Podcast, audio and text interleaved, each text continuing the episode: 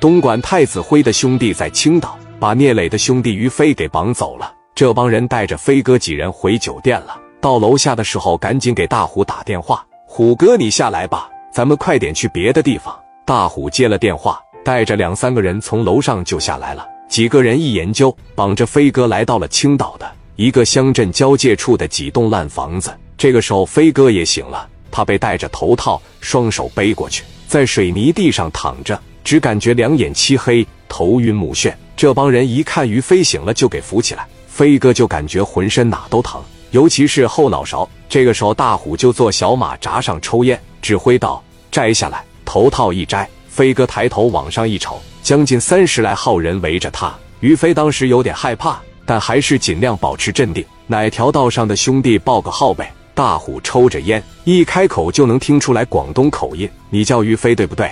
聂磊是不是你的好兄弟？”飞哥听到这话，下意识点点头。大虎接着说：“既然我们没有绑错人，那我就明说了，我们这帮人是从广东过来的，所以我想让你给聂磊打电话，让他一个人带着三百 W 过来。”听到这话，飞哥噗呲一下就乐了。我明白了，拿我要挟我磊哥要三百万，然后我磊哥拿钱过来了，再朝磊哥下手。你们他妈的当我于飞是三岁小孩，让我出卖我磊哥？不可能！你们直接整死我！我都不说，一群人听到这话，当即就对于飞拳打脚踢，想让飞哥妥协。可飞哥就偏不，一直喊着我不可能出卖聂磊。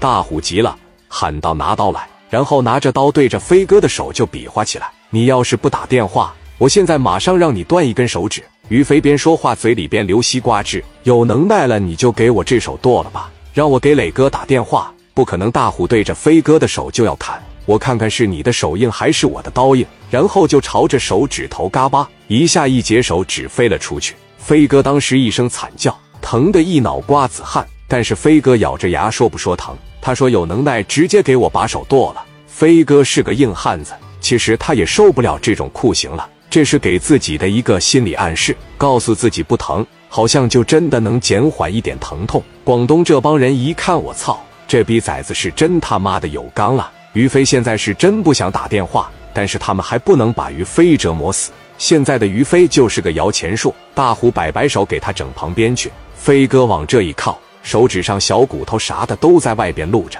大虎研究研究，不能这么耗着，于是就让人去于飞车上搜大哥大和电话本。这一找还真找到了，电话本上有聂磊的电话，然后就开始给磊哥发短信：“兄弟，我心里边不得劲，能不能出来陪我喝两杯？”我有事跟你说，这头磊哥在饭桌上一拿起一看，当时一琢磨，飞哥咋地了？磊哥当时就回消息，我这边马上进行完，你在哪？我去找你。然后大虎就把那天飞哥他们吃烧烤的地方发给了聂磊兄弟，你来这。磊哥这会正跟手底下这帮兄弟吃饭呢，就说咱陪着飞哥过去喝点去。飞哥说心情不好，在那个烧烤店里边等着呢。王群力不愧是军师，确实是脑子好使。当时就察觉到了不对劲，就说飞哥的性格也不是这样。再接着指着手机上的短信说：“飞哥啥时候喊过你兄弟啊？你叫他飞哥，他喊你磊哥呀。”聂磊当时也反应过来了，我操，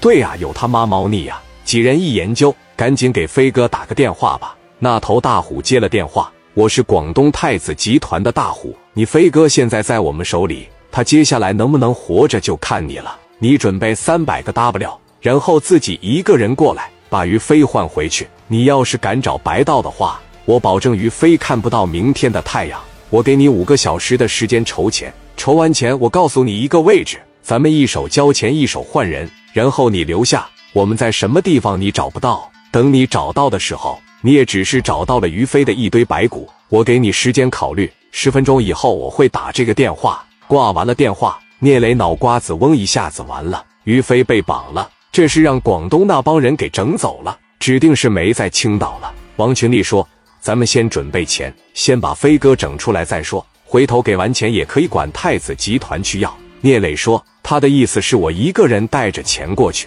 把飞哥换回来，我和钱都得留下。”王群力这一寻思，他们肯定不光是冲着钱来的，还是朝着磊哥来的。几人没想好合适的解决方案，聂磊就说：“要不行，我带着一张支票过去，我先给于飞换过来，几个兄弟都直摇头，明显不赞同。因为很显然，磊哥要真是去了，恐怕是人财两空。王群力想了想，说：“这个不是太子集团的吗？咱们现在看看，在广东能不能找着他们，和太子集团说和一下，保住飞哥。”聂磊一听有道理，拿着电话就想到了戴哥。大晚上的，戴哥都睡着了。钟盛表行楼上的办公室里边，一个大哥大就一个劲的响。